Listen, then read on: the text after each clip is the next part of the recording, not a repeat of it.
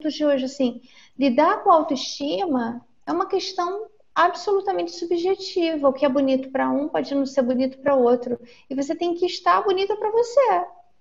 Então, assim, é muito, é muito. Isso também está dizendo é, nessa, nessa fase que a gente está vendo de rede social, com a qual a gente tem que lidar com parâmetros de beleza e de resposta e de, e de ditadura daquilo que é certo, que é errado, que é bonito, que é feio. Eu estou muito, eu tô muito preocupada com a saúde mental das pessoas para depois da pandemia. Eu confesso para você. É verdade. Sabe por quê? Porque o que era muito ruim está começando a ficar muito perigoso. Era muito ruim, só que está ficando muito perigoso. E eu, vou, eu quero dizer um pouco por que eu penso que, que isso esteja acontecendo, do ruim para o perigoso. Porque hum. as pessoas, elas estão mais em casa, né? Evidentemente que as que podem, as que, que têm condição para isso, ou as que lamentavelmente estão desempregadas, desamparadas, e que infelizmente né, não tem um, um, lugar ainda de produtividade ou que não podem trabalhar home office, em sistema home office, o que eu penso? É, essas pessoas, elas não estão com, com escapes emocionais para fazer coisas que geralmente tiram a nossa atenção. Você, você, conversa com uma amiga, você vai tomar um chá, um refrigerante, comer um bolo, é, você vai à casa de alguém, por mais que algumas pessoas estejam fazendo isso, o mundo está diferente, tem uma energia diferente, a gente está passando por um processo diferente, tem uma tensão diferente.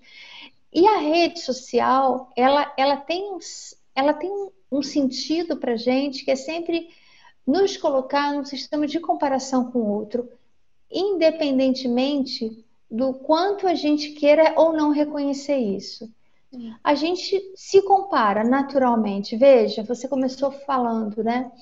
Ah, porque uma pessoa tem, é, nessa idade, ela está com uma independência financeira, ela está com filhos, ela está casada, ela está bem, ela está isso. Mas isso também é uma ditadura, porque também existem muitas é. pessoas que nesse momento não estão com independência financeira, não estão casadas com filhos felizes, só que, por que, que a gente acha que tem uma idade e que está todo mundo casado, financeiramente estável, feliz e com filho? Porque é. a gente só vê na rede social o lado que as pessoas Positivo, querem mostrar. É. Entendeu? É. Então, se, se não houver um amadurecimento da gente em perceber como a gente se sente bem e não como o outro acha que a gente pode estar bem, como o outro acha que a gente pode melhorar, mas sim como a gente pode se sentir bem com a gente, porque isso tem a ver com, com o nosso tema de hoje, de novo, porque é como a gente lida com a nossa autoestima. Se você não lida bem com a sua autoestima, se você acha que eventualmente você não está se tratando bem, muito provavelmente isso vai passar para as outras pessoas que também vão achar que você não está se é. tratando bem duas coisas que me parecem muito importantes.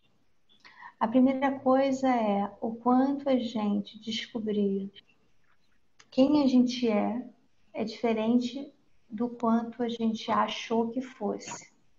Isso é uma coisa que vai nos levar para um estágio do videogame mais avançado. Quem a gente é não necessariamente é quem a gente gostaria de ser, mas a gente é o que é. A outra questão é que a maneira como a gente se vê, ela tem muito a ver com a maneira como a gente se trata.